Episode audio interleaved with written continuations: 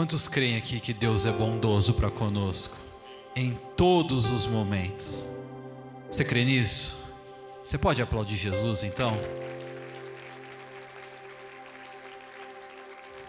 Glória a Deus. Boa noite, meus irmãos. Boa noite. Muito bom recebê-los aqui mais uma vez para o nosso último Palavras de Vida do ano. Mais uma vez o último, graças a Deus. Se você está aqui mais um ano, é porque com certeza mais um ano Deus foi misericordioso com você e comigo. E eu não sei vocês, mas todo, toda vez que vai chegando o fim do ano, eu começo a olhar um pouco para como foi o meu ano, fazer algumas retrospectivas, não é? Querendo ou não, né? teve até gente que me falou: Nossa, mas já o último ainda é novembro. Gente, é novembro, final de novembro. então o ano tá no fim. Não é? Tem só mais um mês. De novo. Logo já é Jingle Bells. Não é? Sexta-feira já é Black Friday. Nossa, tem gente que quase deu glória a Deus. O ano está acabando de novo. E é normal nós fazermos algumas reflexões a respeito disso. E semelhante a vocês, eu tive um ano como todos os anos, não é? Nós tivemos o mesmo número de dias, o mesmo tanto de horas, tivemos expectativa de um frio que nunca vem, de um calor que nunca passa,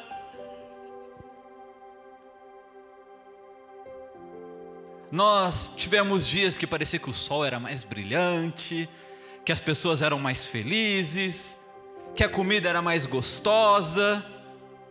E também tivemos dias em que parecia que a noite não chegava, que a hora não passava, e que depois a noite não passava, e que todo mundo perto parecia que estava chato, e que a comida parecia que não tinha gosto.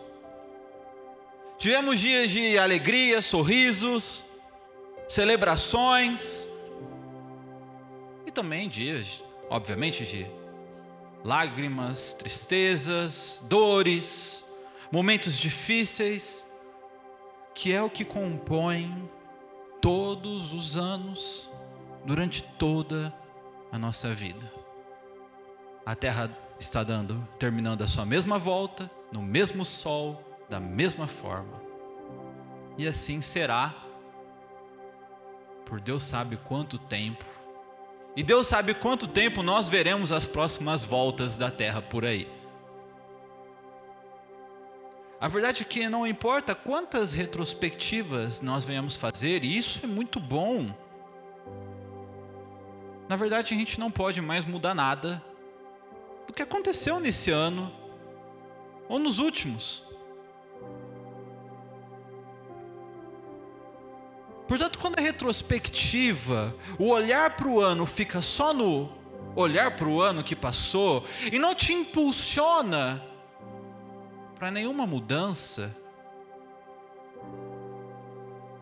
aí sim, de verdade, você perdeu mais um ano. O que eu quero convidar vocês essa noite, juntamente comigo, é aprendermos com a palavra de Deus algumas coisas que nós podemos saber, e mais do que saber, colocar em prática, para que nós venhamos viver um próximo ano diferente. Talvez esse seja teu maior desejo aqui? Ter um próximo ano diferente. E eu quero então deixar com vocês três conselhos da palavra de Deus, para nós vivermos não só para o próximo ano, mas para sempre uma vida que agrada a Deus e que transforma as coisas. Eu gostaria que você pegasse a sua Bíblia comigo, ou acompanhasse aqui atrás, e abrisse comigo na carta de Tiago, no capítulo 2, a partir do versículo 1. Nós vamos ver o irmão do nosso Senhor dizendo assim: Meus irmãos, como tendes fé em nosso Senhor Jesus Cristo, Senhor da glória, não façais discriminação de pessoas. Porque se entrar na vossa reunião algum homem com um anel de ouro no dedo e roupas caras e entrar também alguém, algum pobre com roupas sujas, e mostrar desatenção para o que vem com roupas caras, e lhes disser: Senta-te aqui num lugar melhor, e disserdes aos, ao pobre: Fique em pé, ou senta-te junto ao chão, não estareis fazendo distinção entre vós mesmos e não vos tornareis juízes que se baseiam em padrões malignos? A primeira coisa, o primeiro conselho, a primeira sabedoria prática para nós colocarmos em nossa vida é aprendermos a amar aqueles que nos repugnam. Amar quem nos causa repugnância. Quando nós lemos essa carta, Tiago está falando ali de um problema que está acontecendo entre os judeus, que são os primeiros convertidos da igreja, em que, quando chega ali para a reunião, alguém que tem algum tipo de status social, por isso que ele cita o anel de ouro, não é uma aliança, tá? Os anéis significavam poder, governo, status. E também chega ali com vestes que são caras e bonitas. Estes irmãos ali da igreja, eles tinham a tendência de procurar dar benefícios, estender amor, graça e cuidado com estes, em comparação àqueles que chegavam ali sujos, muitas vezes escravos, pobres dos seus trabalhos. E isso, ainda que muitas vezes possa acontecer, não necessariamente é a mensagem central e o problema principal que nós enfrentamos atualmente. Porque a nossa perspectiva a respeito do pobre hoje é outra. Hoje em dia, nós não olhamos mais para quem é pobre da mesma maneira que se olhava na antiguidade para quem era pobre. Na antiguidade, uma pessoa que tinha necessidades financeiras ou até mesmo necessidades na saúde, que era doente, que tinha alguma doença, ela não era só vista como alguém que tinha um problema, ela era vista como alguém que estava sofrendo uma maldição. Ou seja, alguém que estava pagando por conta dos seus erros, alguém que era de caráter repugnante, alguém que não era bem visto socialmente. Alguém que estava naquelas condições por culpa própria. E portanto não é agradável se aproximar dessas pessoas, porque afinal de contas elas eram culpadas. Elas eram pessoas que mereciam a situação que estava passando. Eram pessoas que estavam passando aquilo por consequência dos seus próprios erros. Então por que eu vou me aproximar delas? Porque de alguma forma eu vou amá-las. Mas hoje em dia, não é assim que nós enxergamos os pobres, não é assim que nós enxergamos as pessoas em necessidade. Pelo contrário, como nossa visão atual é muito mais materialista do que espiritual, nós enxergamos os pobres como pessoas inocentes em suas situações. Na verdade, os pobres muitas vezes eles são inocentados de coisas até daquilo que são culpados. Todo o mundo conspirou para que aquela pessoa não tivesse boas condições ou não tivesse boa saúde. Ela mesma não tem culpa alguma. É por isso que é tão fácil hoje nós amarmos as pessoas com necessidade. É por isso que é tão fácil nós acolhermos pessoas em necessidade. Porque nós a reputamos como inocentes e dignas de acolhimento. Mas por outro lado, a dificuldade permanece. E quando nós somos desafiados a amar os culpados,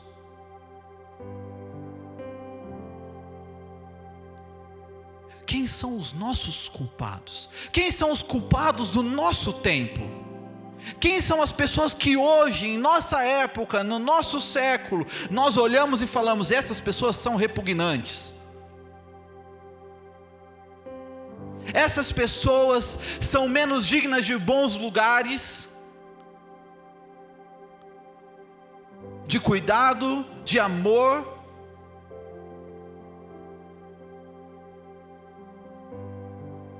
Tem um pastor que eu gosto muito, um pastor português, não é uma piada, que ele diz assim: Mostre-me quem repugna você, e eu te direi quem é pobre para ti.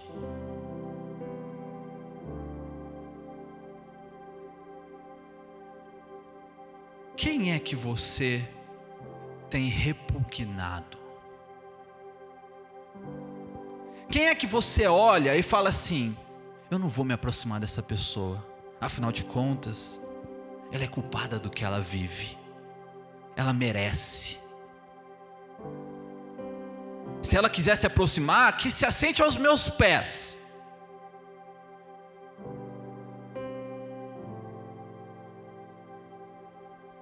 E não me diga que você não passa por isso. Porque todos nós passamos. Porque o amor, ele só é de fato testado quando nós somos a amar de maneira desafiadora. Porque é fácil estender amor e perdão e companheirismo para quem se assemelha a nós. Para pessoas que de alguma forma refletem a inocência que pensamos que nós temos, e que portanto são dignas de receber aquilo que nós pensamos que nós somos dignos de receber.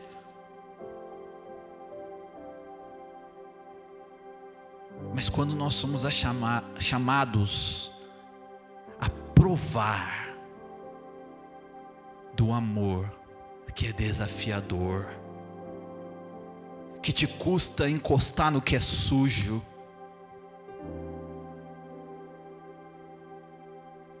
de que te custa se aproximar de quem te causa arrepio.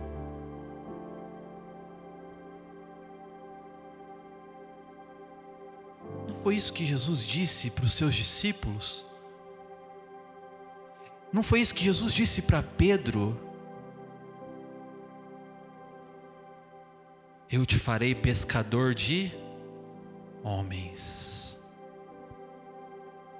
Logo em seguida, Jesus sai, faz um milagre, onde ele toca um leproso, e esse homem agora é purificado. O que ele está dizendo para os discípulos? O que ele está dizendo para Pedro?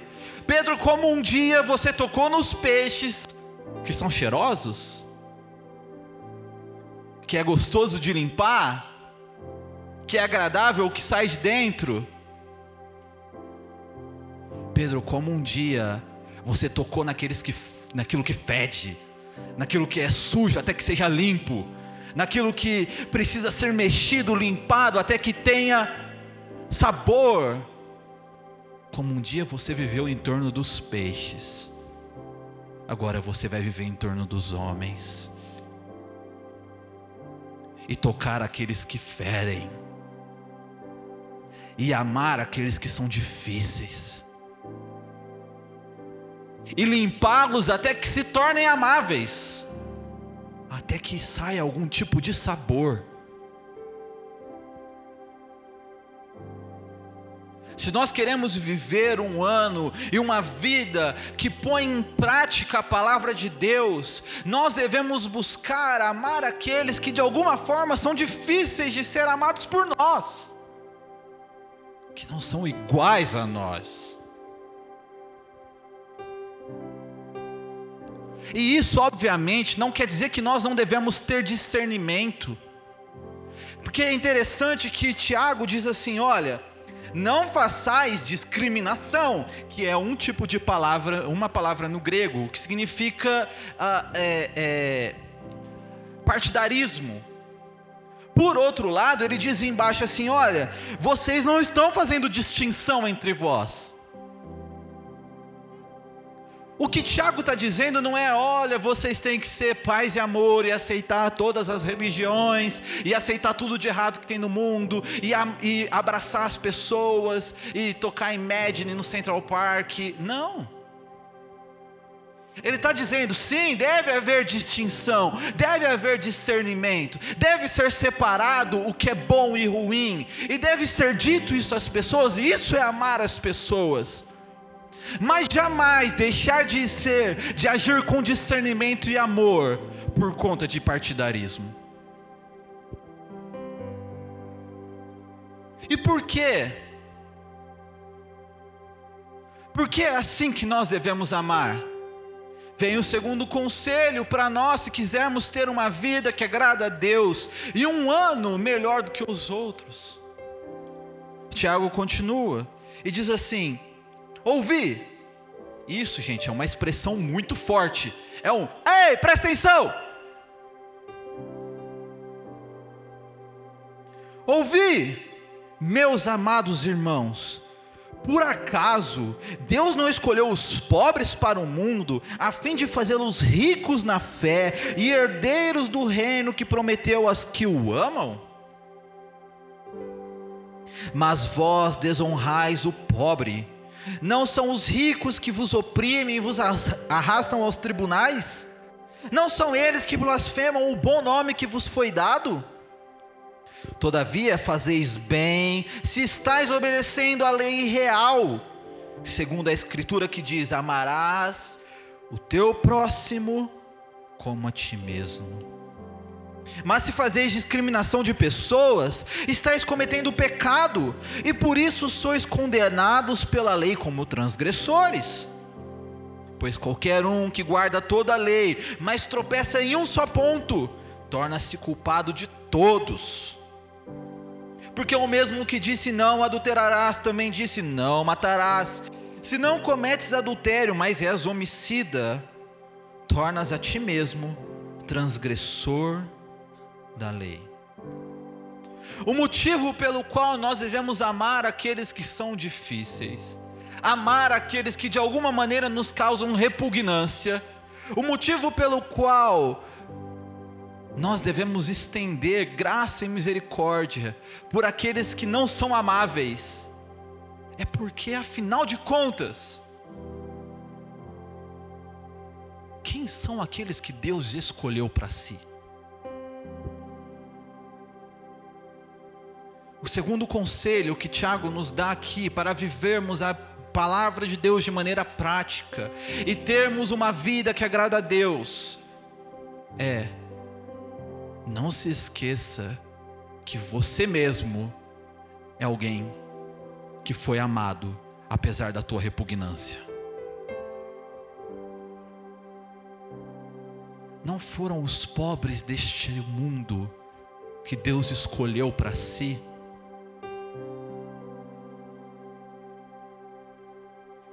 quem é que somos nós? Quem sou eu? Quem é você na fila do pão? Fala para o seu irmão. Quem é você na fila do pão?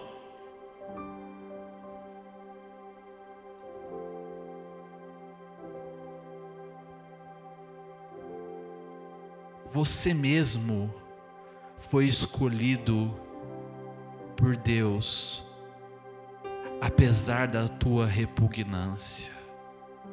Não pensa que Deus te olhou e falou assim: ai que bonitinho, vai ser um irmão, vai ser fiel, vai orar todo dia, vai no culto. Não. Não pensa que Jesus deu a vida por você, pensando assim, não, mas ele é tão bom. Olha o tanto de coisa legal que ele faz, olha o tanto de pessoa que ele ajuda. Não pensa que Jesus entregou a vida por você olhando assim e falou assim: nossa, mas as pessoas às vezes pegam muito, sabe assim, pegam muito no pé. Ele não merece tudo isso, ele merece mais. Não! Deus olhou para nós e viu do começo ao fim pecado, transgressão, repugnância, injustiça. A Bíblia nos chama de inimigos de Deus.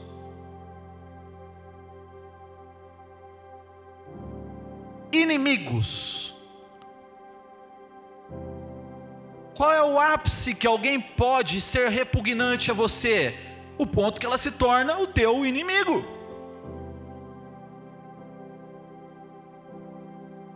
E em todas as histórias que nós lemos, em todas as séries que nós assistimos, é impressionante nós vermos como o super-herói sempre luta pelo bem da humanidade, sempre luta pelo bem dos inocentes e sempre enfrenta o inimigo e o derrota. Mas no caso da história de Jesus, ele luta e morre pelo bem dos inimigos.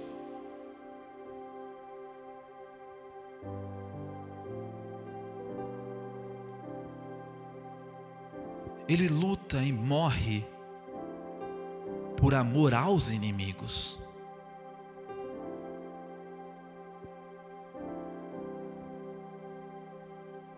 Que ele graciosamente escolheu. Sabe o que acontece quando isso começa a escapar da nossa frente? É quando nós começamos a pensar que somos de alguma maneira bons o suficientes para desprezarmos alguém.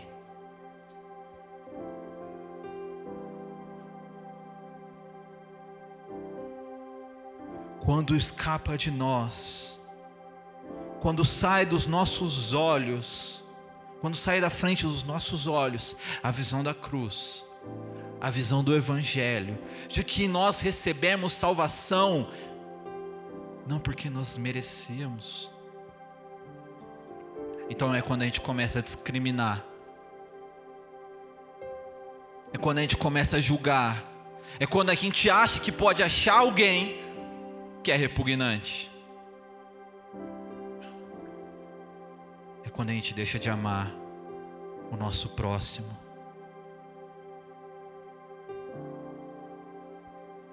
Amar, amarás o teu próximo como a ti mesmo. Quem é o meu próximo? Todo aquele que perto de mim precisa de ajuda, precisa de amor. É isso que Jesus responde. Tiago tem isso em mente quando escreve: Quem é o meu próximo? Perguntam para Jesus. Jesus conta toda a história de um samaritano que socorre ali alguém que não é do seu povo, que não é da sua religião, que não é do mesmo status social que você, mas que é o seu próximo porque está perto dele e que precisa de socorro.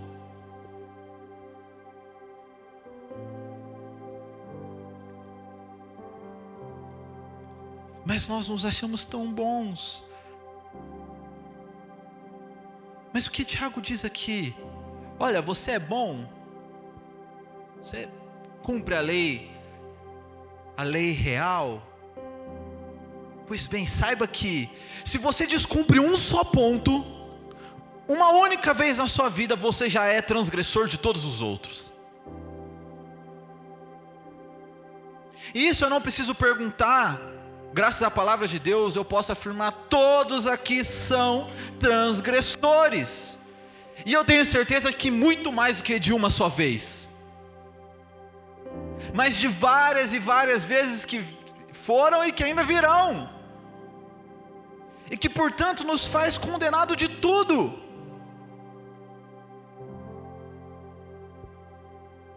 E às vezes a gente acerta ali uma semana, né? Aquela semana que a gente leu um pouco mais a Bíblia, orou, veio no Palavras e veio no culto de domingo, até deu uma oferta. Agora a gente, não, eu sou muito bom, eu posso falar para o outro ali, ô fulano, baixa a bola, vai. É melhor você sentar aqui no meu pé, deixa que eu sento aqui num lugar melhor, porque Afinal de contas, eu acerto as coisas.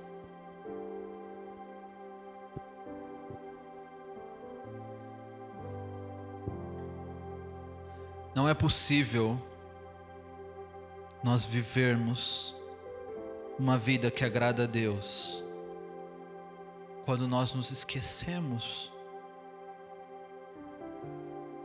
da mensagem do Evangelho e que esquecida não é praticada no amor que nós estendemos aos outros. E por fim, se nós queremos ter uma vida que agrada a Deus, de sabedoria,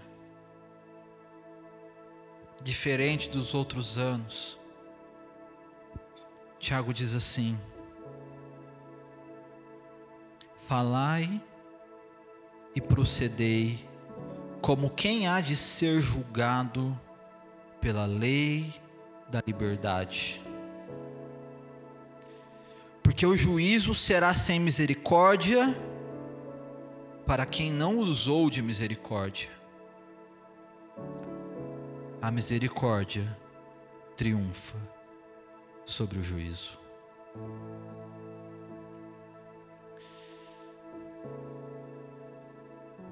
Se nós quisermos viver uma vida que agrada a Deus, nós devemos nos lembrar de qual é o nosso verdadeiro descanso, da nossa verdadeira esperança. nossa verdadeira esperança é que a misericórdia triunfa. Ou como está a expressão aqui no grego, é muito mais gloriosa, é muito mais transbordante, exaltada do que o juízo.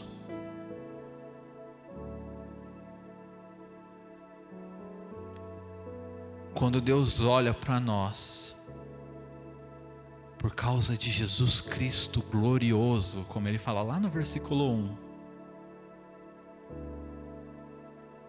Por causa de Jesus Cristo glorioso, a misericórdia de Deus triunfa, ganha, vence a batalha sobre o juízo. Misericórdia não é pena.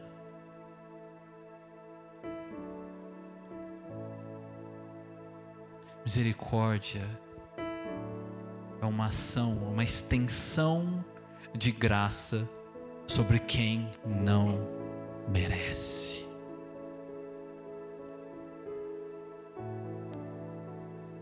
É quando o teu juízo, a tua sentença, era condenado, mas outro assume o teu lugar. Jesus Cristo, que é rico em glória,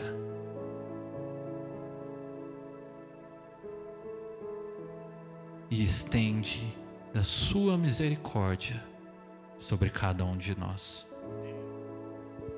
Sabe, amanhã é dia de ações de graças.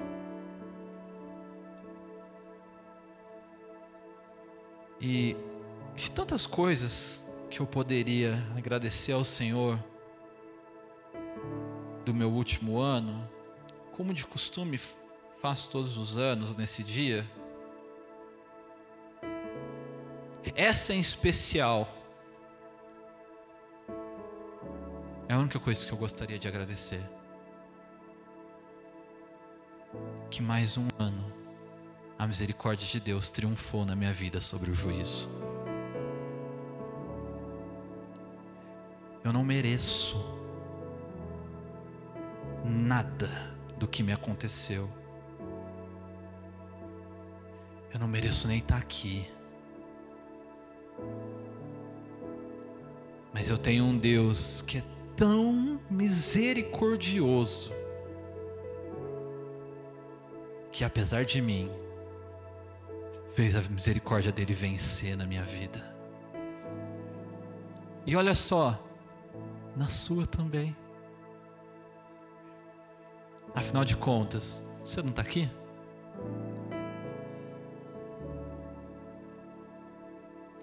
Você quer ter uma vida que agrada a Deus, se você quer ter um ano que agrada a Deus, Nunca se esqueça de amar quem é difícil. Nunca se esqueça que você é difícil e foi amado. E que cada dia, cada dia que você levanta, e até o dia que você não levantar mais, que você levantar só para a vida em Cristo, é um lembrete de que a misericórdia de Deus vence sobre o juízo. Você crê nisso? Quero te convidar a ficar de pé no teu lugar.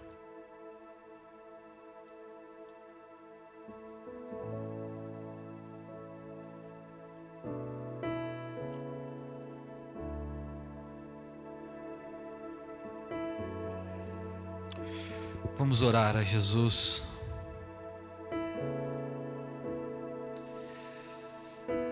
Senhor Jesus, quantas vezes nós estamos perdidos em nosso orgulho, quantas vezes nós nos afundamos em, em densas trevas e profundezas sem fim, diante dos nossos pecados, diante do nosso egoísmo.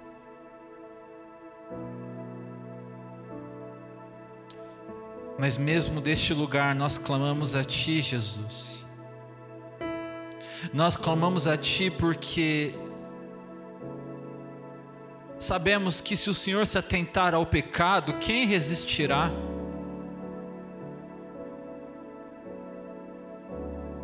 E sabemos que o perdão está contigo, para que o Senhor seja temido. Nós esperamos por Ti, Jesus. Nós esperamos por Ti mais do que os guardas esperam pelo amanhecer. A nossa esperança está em Ti, porque a Tua misericórdia vence infinitas vezes mais o juízo. E onde um dia o pecado reinou e abundou, o Senhor faz transbordar graça. Ensina-nos, Jesus, a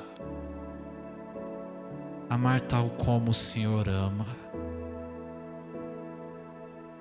a estender misericórdia sem fim àqueles que não parecem aos nossos olhos serem dignos de misericórdia. Tal como recebemos, Jesus ensina-nos a dar.